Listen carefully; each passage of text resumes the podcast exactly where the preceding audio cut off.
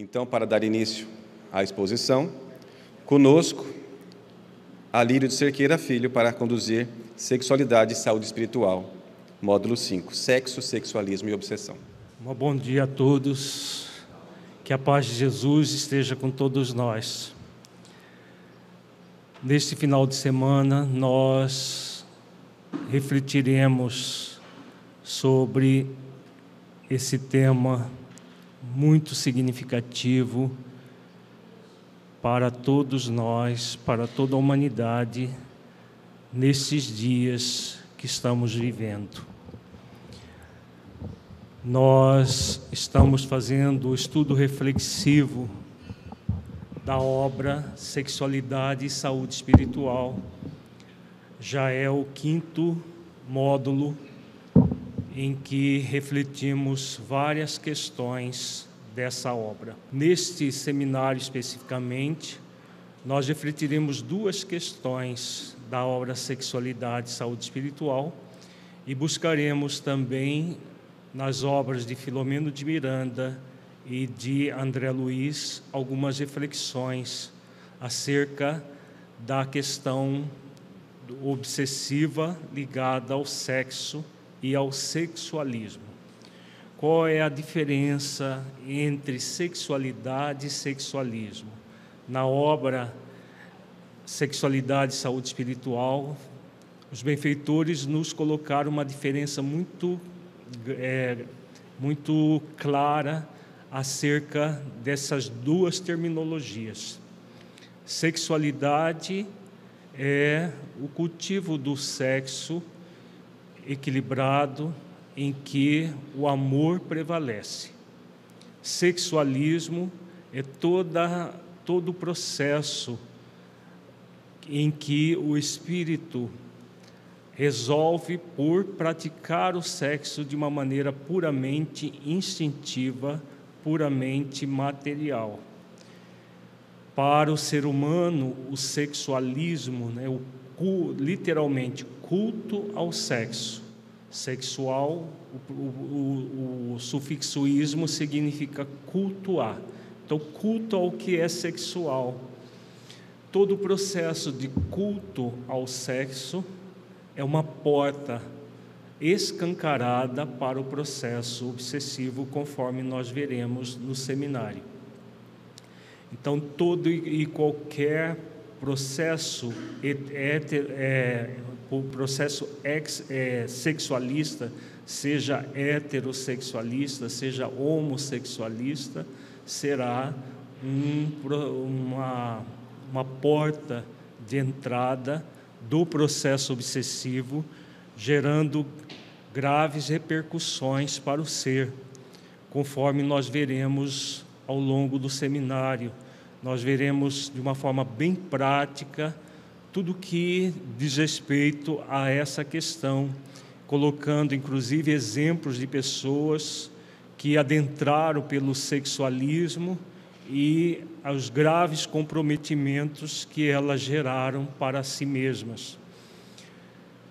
Como nós fazemos em todos os nossos seminários, nós vamos fazer um, uma, um estudo reflexivo do conteúdo então vocês devem se sentir bem à vontade para perguntar qualquer dúvida que houver.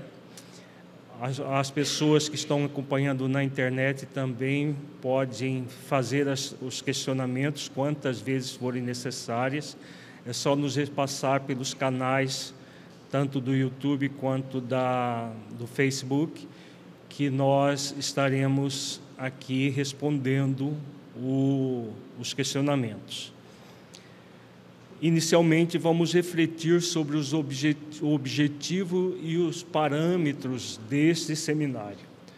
Nós vivemos hoje numa sociedade muito doente, uma sociedade que prima por pelo super, pela superficialidade, que já está mais do que superficialidade, é um superficialismo um culto ao que é superficial.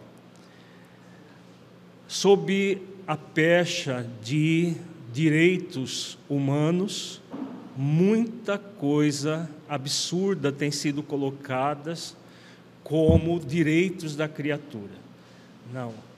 Por exemplo, a mulher tem o direito sobre o seu corpo. Então, se ela está gestante, ela tem o direito de tirar do seu corpo esse objeto estranho, resultado de uma relação sexual. Por exemplo, é preconizado por parte da sociedade que está nessa cultura superficial. O direito, a pessoa está com alguma um, um processo, por exemplo, muito claro de inversão sexual, numa um, um processo expiatório, e ela tem o direito de encharcar o seu corpo de hormônios, de tudo mais, mutilar com cirurgias o seu corpo, como se tudo fosse permitido por, com bases nos direitos humanos. Agora é importante refletir: é possível alguém realmente usufruir de um direito sem praticar um dever? As nossas reflexões sobre a questão da sexualidade, do sexo, do sexualismo, nesta obra e nos seminários que foram derivados delas, estão baseados nas leis divinas. E as leis divinas são muito claras. Para se usufruir de um direito, é necessário primeiro para praticar um dever. Então, hoje nós vivemos numa sociedade em que as pessoas querem ter direito a tudo, sem praticar o mínimo dever, nem para consigo mesmas. O, de, o dever de respeitar-se enquanto ser humano, que é um espírito imortal, momentaneamente encarnado. E a pessoa passa por tudo, por cima de tudo, para viver as questões transitórias da vida em detrimento das questões existenciais da vida. Foca-se no transitório, no direito de ser feliz, entre aspas, aqui e agora, sem praticar deveres. Não é possível. Então, a pessoa quer ser feliz, isso se fala como um direito, e é realmente o maior direito do ser humano é ser feliz. Agora, como que será possível ser feliz contrariando as leis divinas? Nós veremos no seminário que todo o processo em que nós nos contrapomos contra as leis divinas, tentando de alguma forma afrontar as leis divinas, vai gerar muita infelicidade para o ser. Então, numa sociedade superficial, o que tem acontecido? As pessoas querem ser felizes aqui agora, não importa como. E como há esse culto ao superficial, como ao culto ao hedonismo, ao prazer acima de tudo, sem um esforço de refletir qual o sentido de tudo isso, o que tem acontecido é uma sociedade cada vez mais infeliz. As pessoas querem ser felizes usufruindo direitos que elas não conquistaram, porque não praticaram os deveres para serem felizes. O dever, por exemplo, de se autoamar, o dever de se respeitar enquanto espírito imortal, o dever de respeitar uma vida que está dentro de um útero, que não é a vida da mulher, é uma outro, um outro espírito que está ali, que não é o corpo dela que ela não tem o direito nunca sobre um outro corpo, ela tem o direito de fazer com o corpo o que ela quiser, mas ela tem o dever de preservá-lo também. Então, tudo isso que nós temos vivido na sociedade é falta de parâmetros. Os nossos seminários têm tido como objetivo esclarecer aqueles que manifestam, têm tendências, no caso deste seminário específico, as obsessões ligadas ao sexo, a terem uma visão do tema com base na lei de amor, justiça e caridade, de modo que possam ressignificar posturas em um processo autotransformador, fundamental para a conquista da felicidade. Sem respeito profundo à lei maior, a lei de amor, justiça e caridade, ninguém será feliz. Então, esse culto ao sexo que nós vivemos nos nossos dias, numa, num superficialismo frente à vida, é uma afronta à lei de amor, justiça e caridade. E como uma afronta à lei de amor, justiça e caridade, jamais vai produzir algo bom. Então, hoje nós vivemos numa sociedade muito doente, haja vista, por exemplo, o número de pessoas depressivas, suicidas, que tem se ampliado cada vez mais. É muito paradoxal. Nunca se buscou tanto entre aspas, a felicidade. Nunca se buscou tanto. Ah, se você sente isso, faça isso. Você tem todo o direito de fazer isso. Se você quer que as coisas sejam assim, faça assim. Você tem todo o direito de ser feliz assim. Isso se fala para qualquer coisa que as pessoas desejam. Basta ter o desejo, ela tem todo o direito de fazer, por quê? Porque ela tem o direito de ser feliz. E aí nós temos uma sociedade cada vez mais infeliz, cada vez mais depressiva, cada vez mais suicídios se aumentam cada vez mais.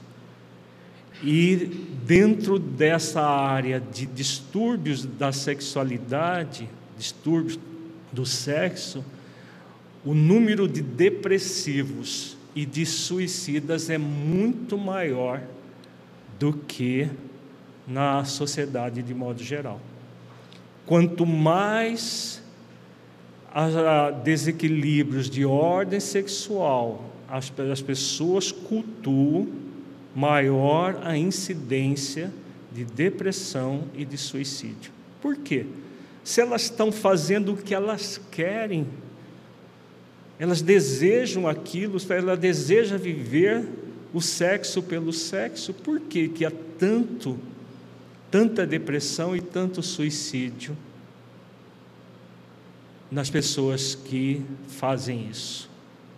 Exatamente pela infração à lei de amor, justiça e caridade.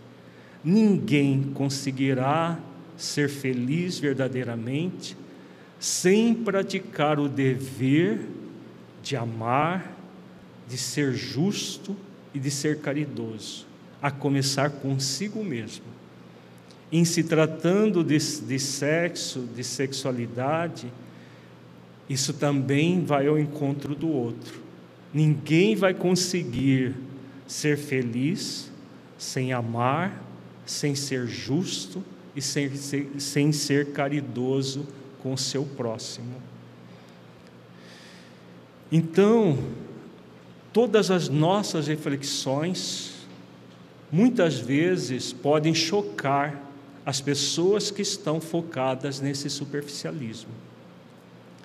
Chocar porque a base é a lei maior de todos os nossos seminários. É a base de tudo que nós refletimos. Então, quem está numa superficialidade ou num superficialismo, que é uma ampliação da, dessa superficialidade, tende a rechaçar toda e qualquer questão de ordem moral. Fala-se hoje em dia em moralismo. Ah, isso é moralismo. Tudo que é de ordem moral tem virado moralismo para aqueles que são superficialistas. Se a pessoa está no superficialismo, falar em lei de amor, justiça e caridade é moralismo. Onde já se viu, a pessoa tem o direito. Se ela quer fazer tal coisa, X, ela tem todo o direito. Qualquer questão de ordem moral que é levantada é vista como moralismo. Ah, você está por fora, agora as pessoas têm direito a tudo. Aí é importante perguntar: será que nós temos direito a tudo, sem praticar os deveres para com tudo?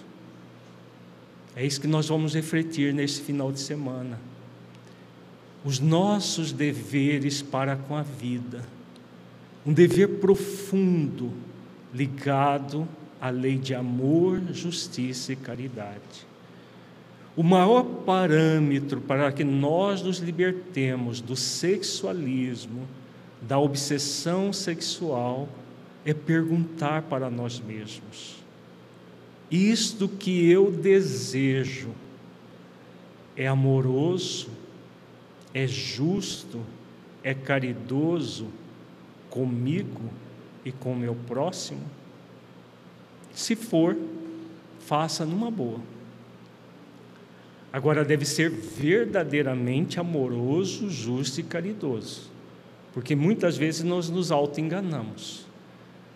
Ah, eu querer mutilar o meu corpo porque eu, eu me sinto desta forma e não desta outra, qual é o problema? Isso que é amor. Será? Existem leis comandando o universo. Nós somos seres espirituais momentaneamente no corpo. Ah, eu desejo fazer isso, qual é o problema? Eu tenho direito. Eu tenho direito de fazer isso porque eu quero ser feliz. Mas lá dentro a consciência diz: não é isso que você se programou para fazer. Lá dentro a consciência avisa, às vezes ela grita, e em nome da felicidade, entre aspas, da felicidade de faz de conta, a gente manda a consciência calar a boca e fazemos aquilo que o desejo egóico nos remete. E aí é uma porta aberta ao processo obsessivo. Então, em se tratando desse tema principalmente, é fundamental um respeito profundo à lei de amor, justiça e caridade. Sexualidade, sexo, na maioria das vezes envolve duas pessoas. Hoje, hoje em dia, às vezes três, quatro, cinco, até mais, né? Então, o parâmetro é amoroso, justo e caridoso comigo e com o meu próximo, para que o processo esteja em conformidade com a lei divina. Todas as nossas reflexões serão com base nas leis divinas. A lei maior é a norteadora de todas as demais leis. A lei de liberdade, a lei de responsabilidade, a lei de causa e efeito, a lei de permissão nós podemos nos permitir tudo, porque somos livres para isso. São duas leis divinas: lei de permissão, lei de liberdade. Agora vamos lembrar daquilo que o apóstolo Paulo nos ensina: tudo nos é lícito, porque está dentro da lei, lei divina, mas nem tudo nos convém. Por quê? Se nós podemos nos permitir qualquer coisa, porque somos livres, lei de permissão, lei de liberdade, nós somos responsáveis por todas as escolhas que fazemos. E todas as escolhas que fazemos vão gerar consequências, lei de causa e efeito. Agora, tem uma, uma lei muito importante que a maioria das pessoas nem se dá conta, eminentemente ligada à lei de permissão e à lei de liberdade. É a lei do dever. Eu posso qualquer coisa sim, mas é importante eu perguntar para a minha consciência: eu devo ir a fazer isso? Se eu posso, isso é inegável. Nós podemos qualquer coisa, qualquer situação, por mais aberrante na área do sexo, nós podemos. Porque é lei de liberdade. Agora é importante refletir: eu devo, porque há uma lei de dever, que também só vai ser acionada se nós nos permitirmos praticar o dever. Se nós tivermos, estivermos focados, entre aspas, no direito de ser feliz aqui agora, não importando como, nós vamos passar por cima da lei do dever. E passar por cima da lei do dever é passar por cima da lei de amor, justiça e caridade. Então, esse ser feliz, não importa como, é uma falsa felicidade. Então, hoje nós vivemos uma sociedade que prima pela falsa felicidade, principalmente envolvendo o sexo, o sexualismo, abrindo portas, às vezes porteiras enormes, portões enormes à obsessão. Então é importante ficar muito atento a essas questões, ao que é verdadeiramente parâmetro de vida de vida, o que é verdadeiramente parâmetro para a nossa existência. É o cantor da moda? É o fanqueiro? Ou somos nós, espíritos imortais que trazemos as leis da nossa consciência? Porque muitas vezes nós seguimos aqueles que estão na moda. Ah, está na moda é, homem virar mulher. Então, por que não? E aí vira cantor famoso, por que não? Quanto mais aberrações, mais fama e mais as vitrines, os holofotes se abrem para a pessoa. E aí, numa sociedade superficialista, numa uma sociedade hedonista, que cultua o prazer pelo prazer, muitos estão dizendo: por que não? Por que, que eu não posso? Pode, pode tudo. Agora, eu devo tudo?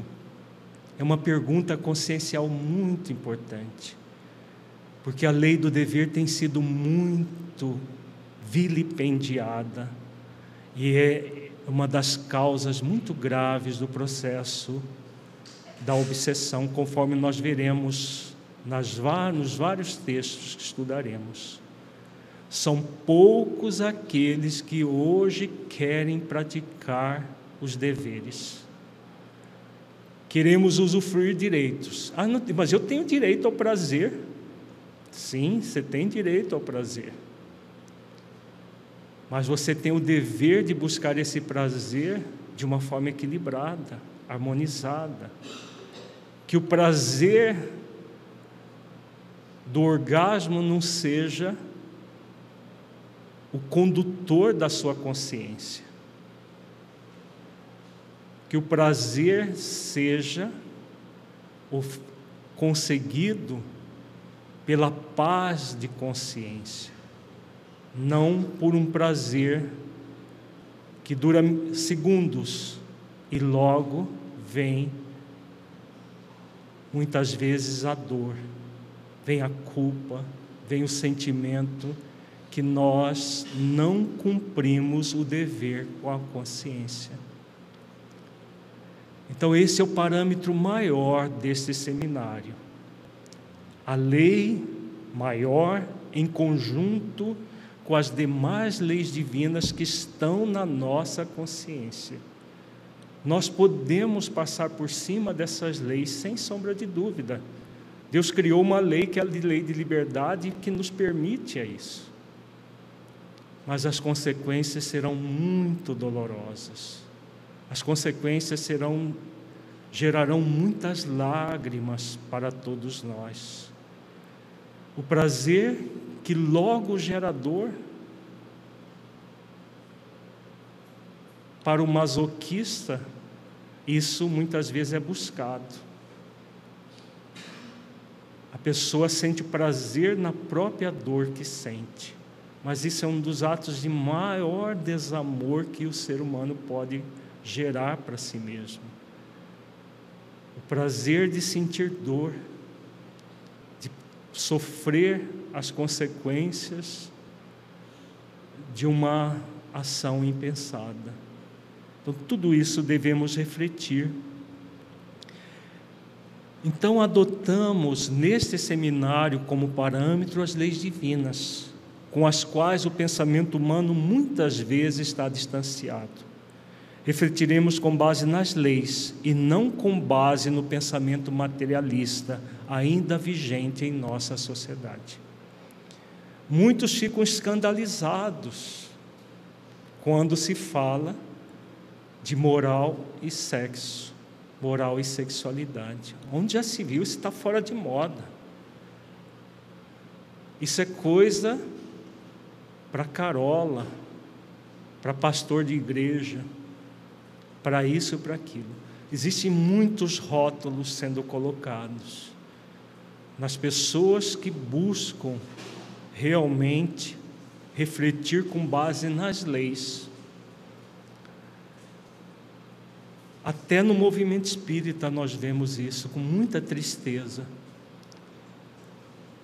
Pessoas, até instituições defendendo com unhas e dentes direitos das pessoas serem o que elas quiserem, esquecendo de uma forma muito grave a lei do dever. Programações reencarnatórias muito bem delineadas são ignoradas até por quem tem conhecimento teórico dessas questões. Mas, claro que a pessoa tem o direito. Ela nasceu assim, ela tem direito a tudo que ela quer. Será? Será que os benfeitores espirituais erraram quando fizeram a nossa programação? Por exemplo, um menino nasce com um psiquismo feminino. Está na moda dizer: eu nasci no corpo errado. Está na moda fazer isso. Até espíritas falando isso. Nasceu num corpo errado. Então, se nasceu num corpo errado, qual é o problema de acertar, entre aspas, o corpo? Para acertar o corpo, vai precisar fazer cirurgias, tomar doses cavalares de hormônios, mas a pessoa tem todo o direito de fazer isso. Uai, ela não tem direito de ser feliz? Ela só vai ser feliz se ela fizer isso.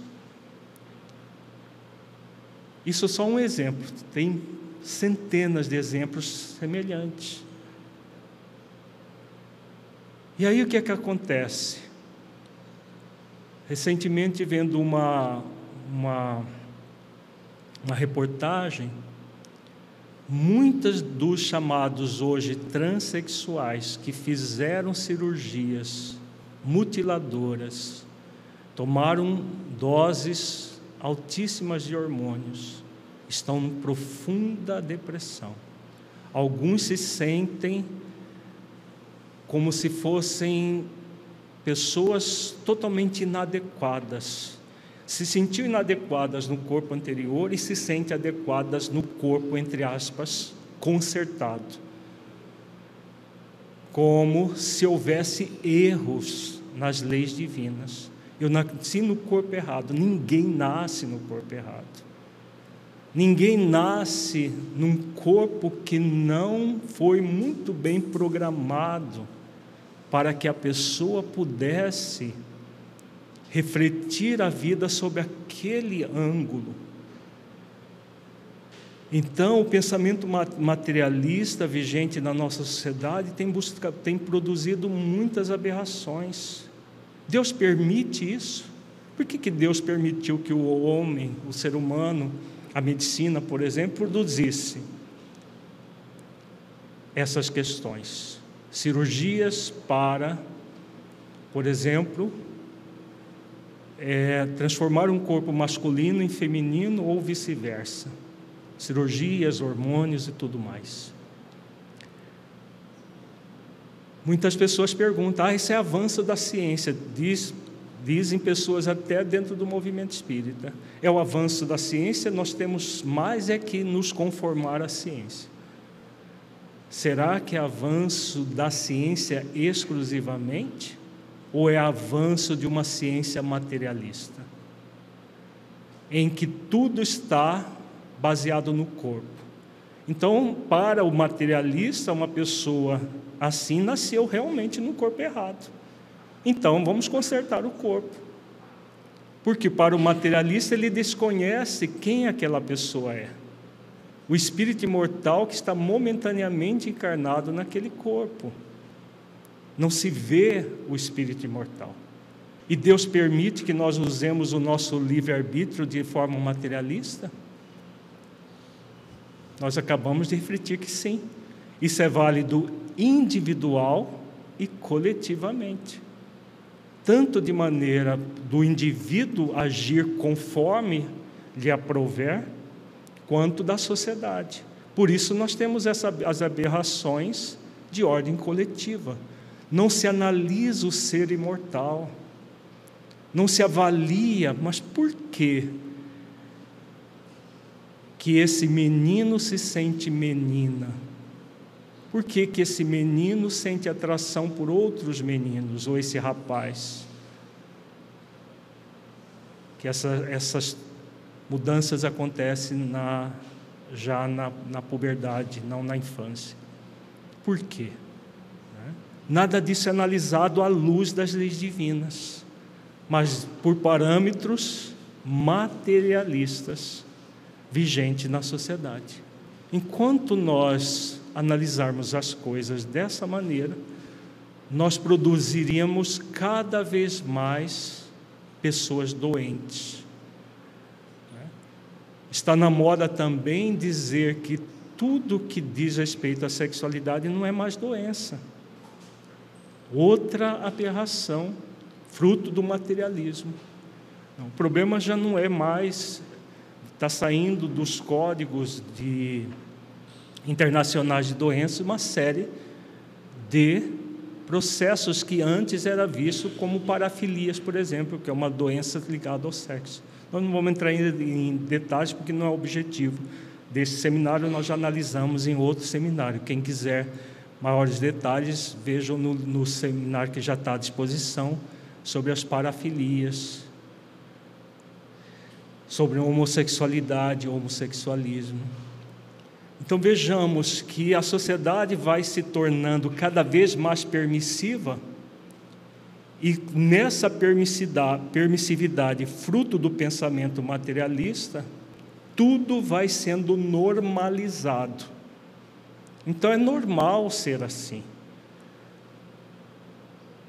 Nós não estamos dizendo que é anormal.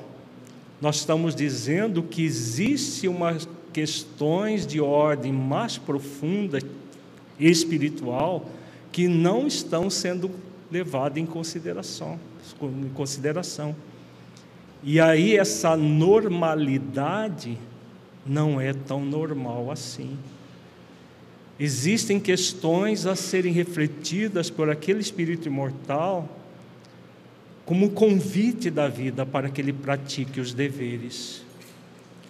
E aí é importante refletir com o livro dos Espíritos. Deus nunca obra caprichosamente e tudo no universo se rege por leis, em que a sua sabedoria e a sua bondade se revelam. O livro dos Espíritos, questão 1003. Não foi consultando-lhes a vaidade que Deus formulou as leis da natureza. O livro dos Espíritos, questão 205A. Então, vejamos, esses são os parâmetros de Deus. Os parâmetros de Deus não, é, não são realizados consultando-se uma humanidade ignorante é a causa suprema, é, é a causa suprema do universo, a inteligência suprema, que com a sua sabedoria, a sua bondade, como diz os benfeitores, formulou as leis. As leis, como diz a questão 616 do Livro dos Espíritos, existem para que sejamos felizes. Agora, essa felicidade vai ser conquistada cumprindo-se as leis e não nos afastando das leis.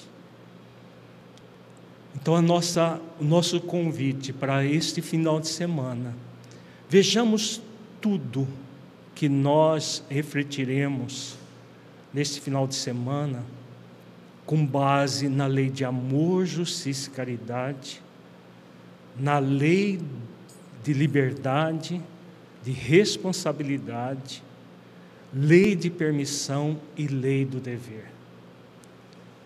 Qualquer questionamento que nós façamos, ah, mas isso eu tenho direito.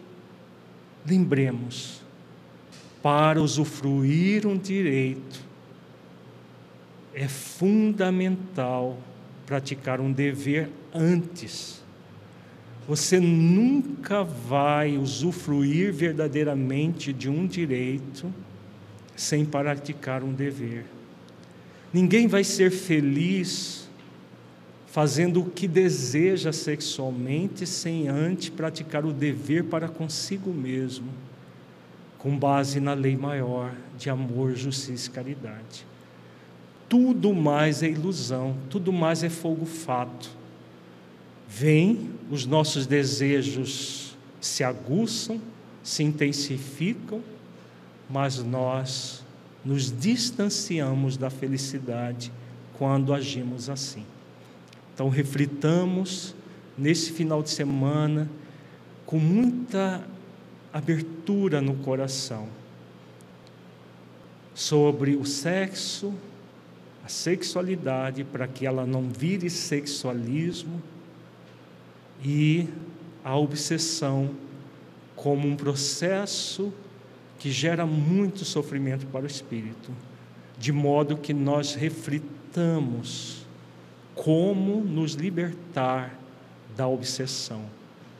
Somente o espírito cônscio dos seus deveres, plenamente consciente dos seus deveres, pode se libertar completamente da, da, da obsessão e com todas as consequências que ela traz para o espírito. Muita paz. Acordar.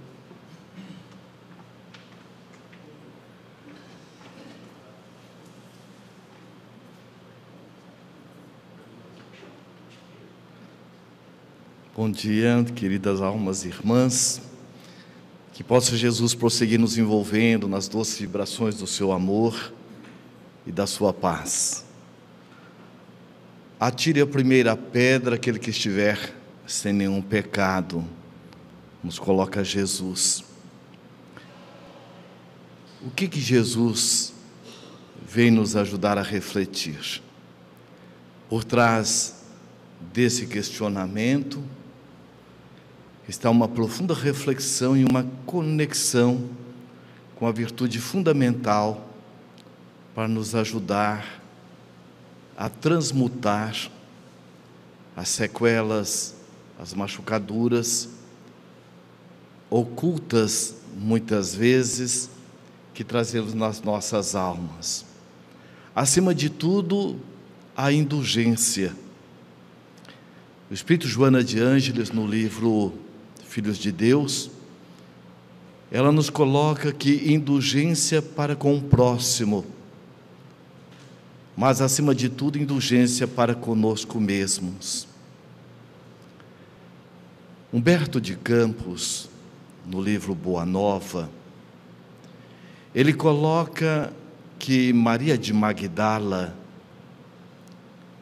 o que a encantou, no primeiro momento, na fala de Jesus, foi a forma como ele colocava as questões mais íntimas das dores humanas.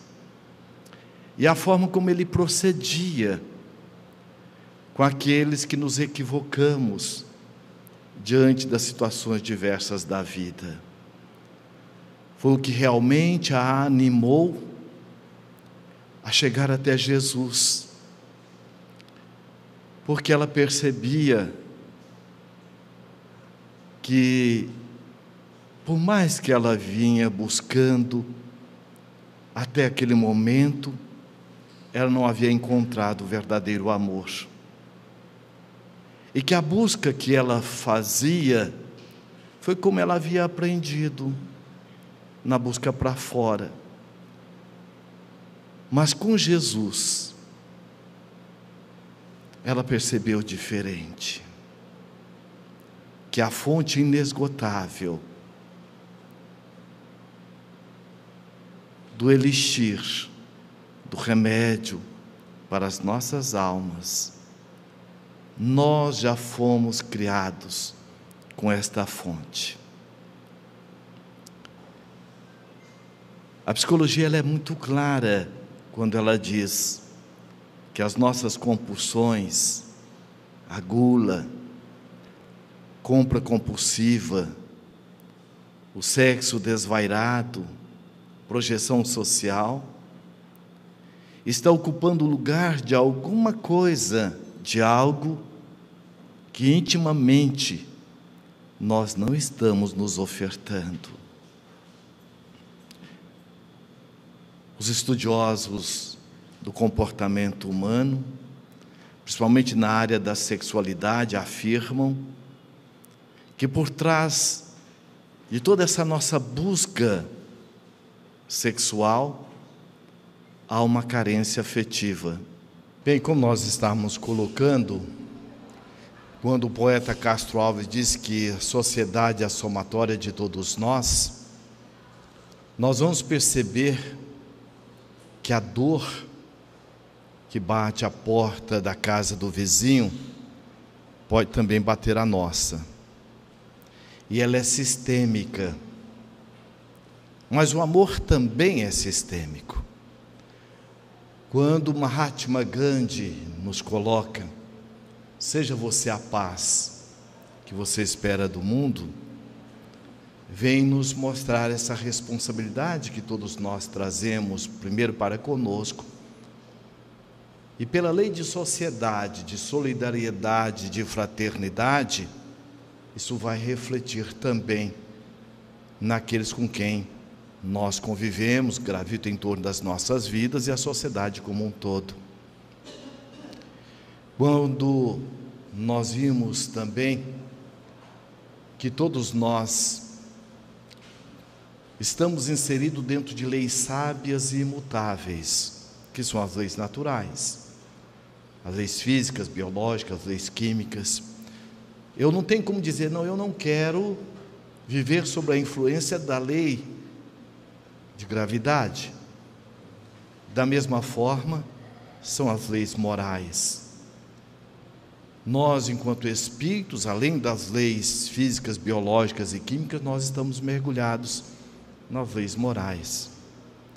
O que levou o insigne codificador Allan Kardec a questionar aos bons espíritos onde se encontra escrito as leis de Deus. Na questão 621, eles afirmam na consciência.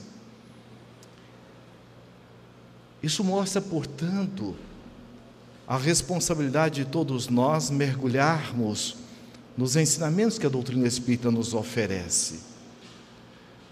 E Emmanuel nos coloca que a maior caridade que nós podemos fazer com a doutrina é a sua divulgação. Mas também Emmanuel nos afirma, no livro Caminho, Verdade e Vida, que aquilo que é nosso nós não precisamos ir atrás, ou seja, o bem que eu faço faz bem primeiro a mim. O mal que eu faço faz mal primeiro a mim, que é a lei de causa e efeito. E não se fala de sexualidade, não se fala de conflitos nesta área. E quem de nós não os temos, mais ou menos? Sem falar da afetividade, da nossa intimidade. É algo que merece profundo respeito e carinho. E a doutrina espírita, a semelhança de Jesus, nos oferece parâmetros, ferramentas para que possamos mergulhar na intimidade da nossa alma, num processo de autoacolhimento, autorrespeito, autovalorização, estar nos autoatendendo. Sabe aquele familiar muito querido que nós temos e que você já foi a vários profissionais da área da saúde e você o vê numa subqualidade de vida, sofrendo, padecendo, e ninguém descobre o que ele tem. Quando de repente você encontra um profissional que diz assim: o que ele tem é isso, e você descobre. Qual é o sentimento que você tem pela descoberta da dor, do sofrimento, da doença desse ente querido? Não é uma alegria? Porque o primeiro passo é a descoberta. Agora vem um processo da cura, da medicação. Assim é conosco. Nós vamos nesse seminário nos perceber em várias situações, em várias lâminas. Mas é importante que nós tenhamos este olhar, este olhar de indulgência, este olhar terapêutico não um olhar ideológico, não um olhar preconceituoso, mas este olhar de Jesus conosco, de autoacolhimento, de autoaceitação. Allan Kardec, na questão 200 do Livro dos Espíritos, ele pergunta aos benfeitores da humanidade se o espírito tem sexo. Morfologicamente falando, não. Ora, ele reencarna numa morfologia feminina, ora, no corpo masculino. Na questão 201, ele pergunta se há preferência de reencarnarmos nesta ou naquela morfologia.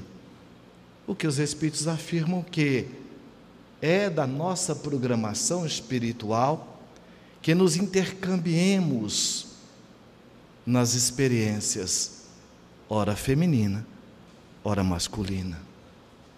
E Carl Gustavo Jung, ele nos traz uma reflexão dizendo que nós trazemos as duas polaridades, o ânima ou ânimos. Então, todos nós trazemos conosco, nos refúgios da nossa alma, algo a ser auxiliado.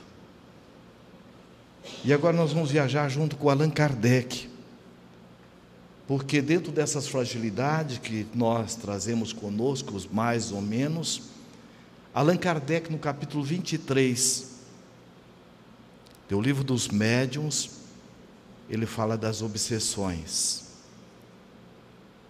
E ele faz um questionamento junto aos bons espíritos e um desdobramento da reflexão. O que, que é realmente a obsessão? No livro dos médios, no capítulo item 20, é, no item 237, ele coloca: a obsessão é o domínio que alguns espíritos logram adquirir sobre as pessoas então veja, para que ele possa estar tendo um domínio sobre nós, é necessário que nós tenhamos as matrizes. E ele coloca: nunca é praticada senão pelos espíritos inferiores, que procuram dominar. O obsessor ele é um intruso? É? é um sócio de dificuldade, não é isso? É um sócio de deficiência. Então ele aproveita justamente as nossas matrizes. Os bons espíritos nenhum constrangimento infringem. Aconselham, combatem a influência dos maus e, se não os ouvem, retiram-se. Ou seja, os bons espíritos ter uma conduta não invasiva, respeitando a lei de liberdade, respeitando força da vontade, ou seja, os nossos desejos, e assim sucessivamente. Aconselham, combatem a influência dos maus, e se não os ouvem, retiram-se. Os maus, ao contrário, se agarram àqueles de quem podem fazer suas presas, se chegam a dominar algum, identificam-se com o espírito deste e o conduzem como se fora verdadeira criança. O que que os espíritos, nossos sócios de dificuldades, utilizam? Como que eles se conectam conosco para que haja esse conúbio, essa troca de padrões mentais? Justo dos nossos nossa estrutura de pensamentos, de sentimentos, que vai justamente criar a nossa energia mental. Se nós deixamos um açucareiro aberto, ele enche de formiga. O açucareiro criou a formiga? Não. A formiga tem a propriedade de sentir o cheiro do açúcar. E os espíritos são atraídos pelo que em nós? Justo, pela nossa energia mental, que é a somatória dos tipos de pensamentos que nós nutrimos. No livro Tormentos da Obsessão, na página 66 e 67, nós temos aqui uma palestra que foi colocado em Manuel Filomeno de Miranda, nos traz aqui a reflexão. Iniciando de forma sutil e perversa o processo obsessivo, a obsessão, salvados casos de agressão violenta, instala-se nos painéis mentais, através dos delicados tecidos energéticos do perispírito, até alcançar as, as estruturas neurais perturbando a sinapse e a harmonia do conjunto encefálico. Ato contínuo, o quimismo neuronial se desarmoniza face à produção desequilibrada de enzimas que irão sobrecarregar o sistema nervoso central, dando lugar aos distúrbios da razão e do sentimento. O que que Filomeno de Miranda está nos colocando aqui? como isso se dá. Aqui é texto. E qual é o contexto? Os espíritos vêm do nada? Ou seja, nós produzimos ou nós proporcionamos o que André Luiz chama do plug mental. Da mesma forma que nós vamos ligar uma tomada, é preciso que tenha um, um pino correspondente à tomada que é a receptora. Da mesma forma, nós também nos afinizamos com os nossos padrões mentais, com a nossa estrutura de pensamento, que vai interferir neuroquimicamente no nosso cérebro. Conforme nós pensamos, nós estimulamos este laboratório mental, que é o cérebro, a produzir a química correspondente ao nosso padrão mental. E os espíritos, que são os nossos sócios de dificuldades, de deficiências, pelo processo da afinidade, eles vão estar junto conosco nessa estimulação neuroquímica. Daí a importância do que disse Jesus: vigiai e orai. E vamos perceber que em nenhum momento, quando Allan Kardec trata no capítulo 23 do livro dos médiuns do processo obsessivo, em nenhum momento o obsediado deixa de ter o olhar amoroso e assistência, principalmente do seu anjo de guarda e dos bons espíritos. E a todo momento ele é estimulado pelos bons espíritos a ter flashes de lucidez, de consciência, para que ele possa fazer a tomada da sua casa mental. E aí vimos, como nós vimos anteriormente, na lâmina anterior, os bons espíritos não nos abandonam, não abandonam o obsediado, afasta, mas fica sempre atento a auxiliá-lo. Ao menor impulso que nós busquemos de autoajuda, eles estão prontos a nos auxiliar. Então, o que ele nos mostra aqui é como isso se dá. Agora, o uso que nós fazemos depende de cada um de nós. E ele prossegue. Noutras vezes, a incidência da energia mental do obsessor sobre o paciente invigilante irá alcançar, mediante o sistema nervoso central, alguns órgãos físicos que sofrerão desajustes e perturbações, registrando distonias correspondentes e comportamentos alterados. Quando se trata de espíritos inexperientes, perseguidores, desestruturados, a ação magnética se dá automaticamente em razão da afinidade existente entre o encarnado e desencarnado, gerando a descompensações mentais e emocionais.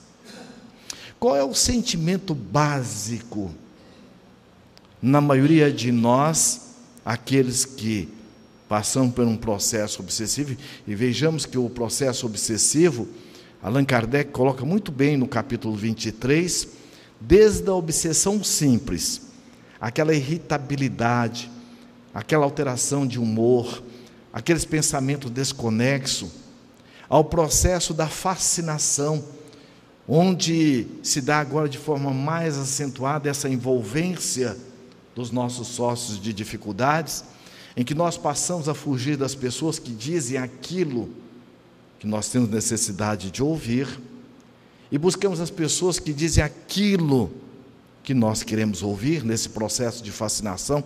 Tem diferença? Tem. E aí, quando nós não nos damos atenção devida a este processo, porque a obsessão não se dá abruptamente, a não ser aqueles casos que nós já trazemos conosco, mas todo ele é um processo que nos possibilita tomar consciência de quem nós somos no processo em que nós estamos, para chegar na subjugação Então nós vamos perceber que quando Filomeno de Miranda nos faz esse relato, nós vamos observando que este processo ele se dá de forma progressiva, paulatina. E quando o espírito, numa injunção mental sobre o obsediado, ele alterando o seu padrão mental, em virtude da própria tendência que nós já trazemos, ele vai também interferir no quimismo cerebral, que vai também alterar as conexões das sinapses neuronais e a ponto em que a pessoa passa agora, quando Allan Kardec coloca, da subjugação, em que fisicamente ele passa agora a sofrer as influências das injunções mentais do obsessor. E quando muitas vezes, como ele coloca muito claro aqui, que esse obsessor, ele me traz essa influência e a inexperiência de como isso se dá, nós muitas vezes nos lançamos em dificuldades maiores. Então, a importância que tem o esclarecimento que a doutrina espírita nos possibilita desses mecanismos que todos nós estamos mergulhados. A importância do estudo refletido, sentido, para que nós possamos vivenciar. Portanto, ele prossegue. Todavia, à medida que o espírito se adestra no comando da mente da sua vítima, percebe que existem métodos muito mais eficazes para uma ação profunda, passando então a executá-la cuidadosamente. Hermínio de Miranda, no livro Diálogo com as Sombras, ele coloca que os espíritos utilizam de N técnicas. Imagina hoje. Então eles nos filmam, eles estudam os nossos hábitos, a nossa estrutura de pensamento. Aquela pessoa que tem um pensamento pessimista, negativista. No caso em que nós estamos estudando, dos conflitos da nossa sexualidade. Como que eu lido? Eu lido com um sentimento de culpa, eu lido com um sentimento, muitas vezes, de autocensura, autocrítica. E os espíritos aproveitam principalmente qual sentimento? Qual que é o maior sentimento que inibe todo o nosso potencial criativo? A culpa. Então, no movimento da culpa, eu confundo o que eu fiz, ou o que eu tenho, o que eu sinto, com quem eu sou.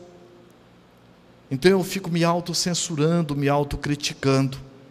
Portanto, depois da autocensura, da autocrítica, é, do autojulgamento, o que, que vem agora?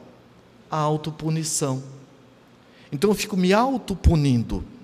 E me autopunindo, o que, que acontece? Eu me cerceio, é como se eu tirasse de mim o direito que todos nós trazemos de ser feliz através da busca do exercício da reparação, da mudança, do esforço para conquistarmos aquilo que é de direito de todos nós e que nós já trazemos dentro de nós.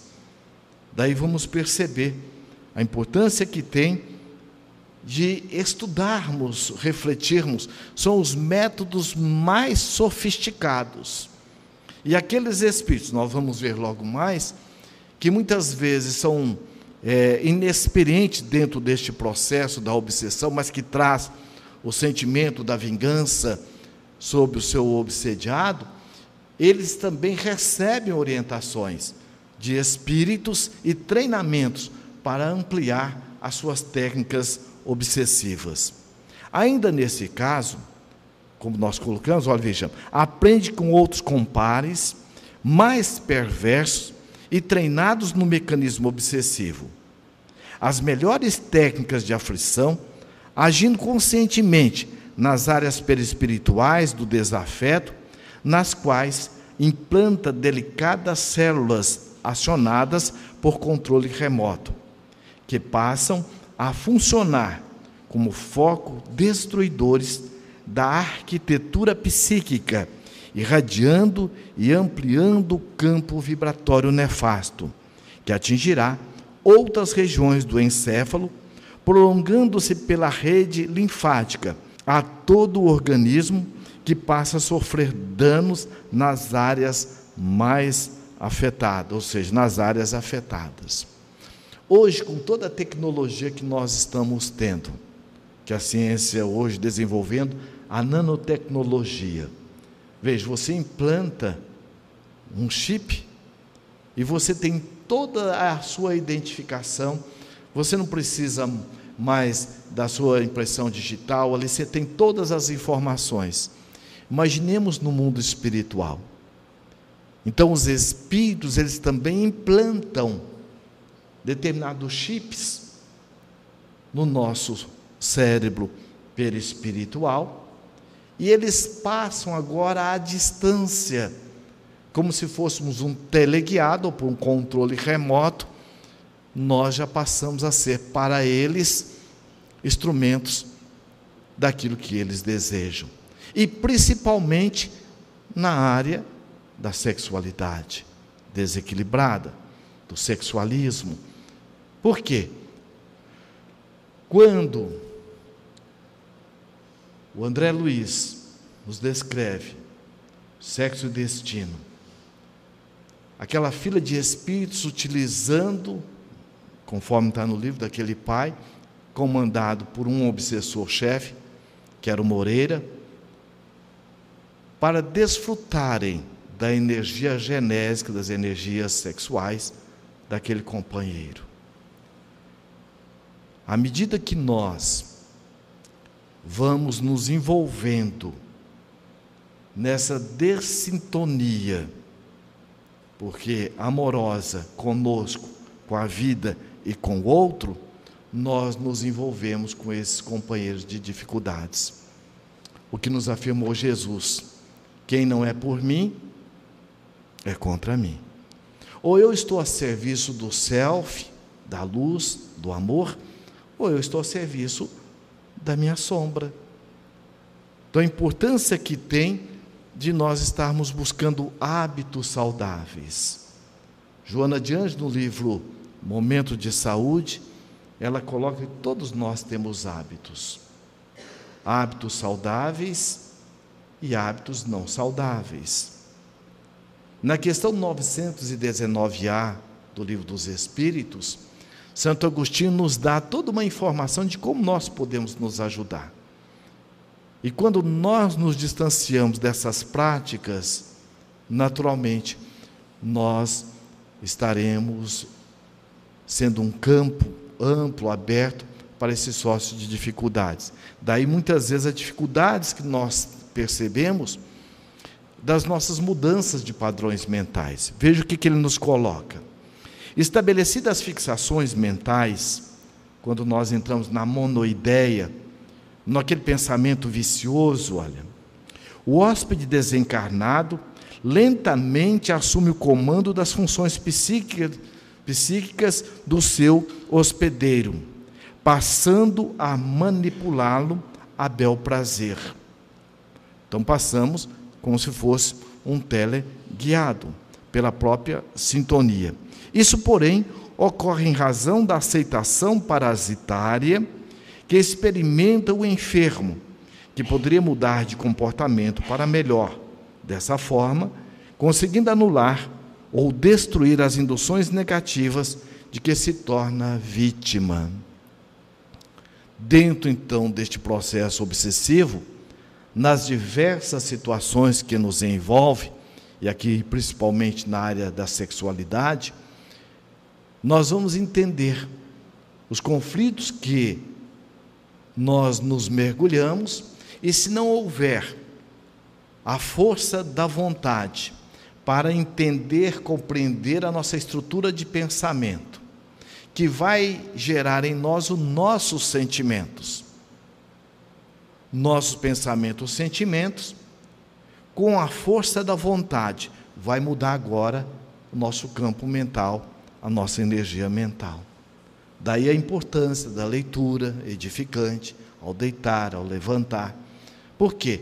Nós vamos ver logo mais, o desdobramento do sono desempenha um papel fundamental na nossa estruturação de equilíbrio, de amorosidade conosco mesmo. Continuando ainda, Filomeno de Miranda então nos relata: No entanto, afeiçoado à acomodação mental, os hábitos irregulares complacem no desequilíbrio, perdendo o comando a direção de si mesmo, enquanto se vai estabelecendo o contato entre o assaltante desencarnado e o assaltado. Não falta a este último inspiração para o bem, indução para a mudança de conduta moral, inspiração para a felicidade. Em virtude da interferência dos nossos sócios de dificuldades, nos nossos padrões mentais, eles vão fazer uma interferência principalmente numa das virtudes que nós somos convidados a desenvolver na condição de aprendiz para fazer as nossas escolhas. Qual que é? A do discernimento. O professor Pierre Vaio, ele coloca o seguinte, como o nosso Alírio colocou na introdução. Nós temos uma série de distúrbios comportamentais que são gerados em virtude da própria estrutura de pensamento ou crenças e valores que estão deturpados, ele diz que nós entramos numa normose, ou seja, aquilo que dentro de um processo de lucidez reclama de nós uma mudança de comportamento, uma atitude salutar, nós nos mergulhamos nessa energia mais ou menos coletiva e entramos numa normose. Aquilo que para nós nos solicita uma qualidade melhor de vida, nós ficamos numa subqualidade e não nos damos conta. Porque quando nós estamos vendo hoje a questão do direito da mulher, os direitos diversos, é uma realidade. Mas nós confundimos muitas vezes a lei de liberdade com aquilo que eu tenho enquanto direito. Eu tenho a liberdade de fazer o que eu quiser da minha vida. Mas não quer dizer que é o meu direito. Porque o meu direito, acima de tudo, é trabalhar para a minha felicidade. Da mesma forma que todos nós temos o direito de ter uma independência financeira. Mas para que eu possa tê-la dentro de uma visão amorosa, justa, ética, é fundamental que eu trabalhe. Então, o nosso direito é o direito de ser feliz. Agora, é o nosso dever de nos trabalhar para a nossa felicidade. Por isso que ninguém vai ser feliz mentindo, enganando. Quando Jesus nos afirma, Eu sou o caminho, a verdade e a vida, ninguém vai ao Pai senão por mim. Ninguém vai ser feliz censurando, criticando e para eu censurar, criticar o outro, é porque eu tenho esse padrão comigo e muitas vezes não me dou conta que eu também faço isso comigo. E quando aqui o benfeitor nos coloca da importância da nossa mudança de conduta, não é para agradar o outro. É porque a felicidade ela não se dá coletivamente. Ela é um processo individual e intransferível. Então, no processo obsessivo, quando nós estamos nessa sintonia com os nossos sócios de dificuldades, eles nos dão e avivam em nós a noção da felicidade naquilo que nós temos, estamos, ou que fazemos, ou que queremos fazer. e muitas vezes numa dessintonia de quem nós somos. O apóstolo Paulo, ele nos mostra o momento que ele estava também por um processo obsessivo. Quando ele diz assim: o bem que eu quero fazer, eu não faço. O mal que eu não quero, eu faço. Então, nenhum desses benfeitores espirituais alcançaram a excelsitude do amor sem ter passado também pelas mesmas fileiras do sacrifício, dos desafios que nos alcançam hoje. Daí a importância de nós nos autoacolhermos, com base em quem nós somos, este ser amor, filho de Deus, aprendiz da vida, e nos acolhendo naquilo que nós temos ou estamos. Eu posso ter reencarnado com uma série de matrizes na área da sexualidade atormentada. E um dos meus compromissos no meu programa reencarnatório é me reorganizar dentro dessas matrizes que eu trago comigo, reflexo do ontem. Por isso que quando eu me autoconscientizo e tomo o comando da direção, com base no que eu tenho, e trabalhando paulatinamente naquilo que eu quero me autotransformar. O que é que eu quero fazer com todo esse movimento de perturbação, de desequilíbrio que eu ainda trago comigo? É da minha responsabilidade. Agora, a ajuda não nos falta em nenhum momento. Portanto, a obsessão, ela não é uma via de mão única. Quando o apóstolo Paulo diz: estamos envoltos por uma nuvem de testemunhas. Eu posso ter um envolvimento e um movimento de auto-obsessão, mas inevitavelmente eu estou dividindo o que eu estou produzindo com aqueles que gravitam em torno de mim. Da auto-obsessão, eu passo a ter um conluio de perturbação e desequilíbrio e sou responsável direto pelas minhas ações e corresponsável por aquelas ações que negligentemente eu deixo de tomar. Agora é fundamental que em nenhum momento é pelo caminho da censura, da crítica, que nós vamos nos ajudar. Pelo contrário, amar o próximo como a si mesmo. Nosso alívio agora.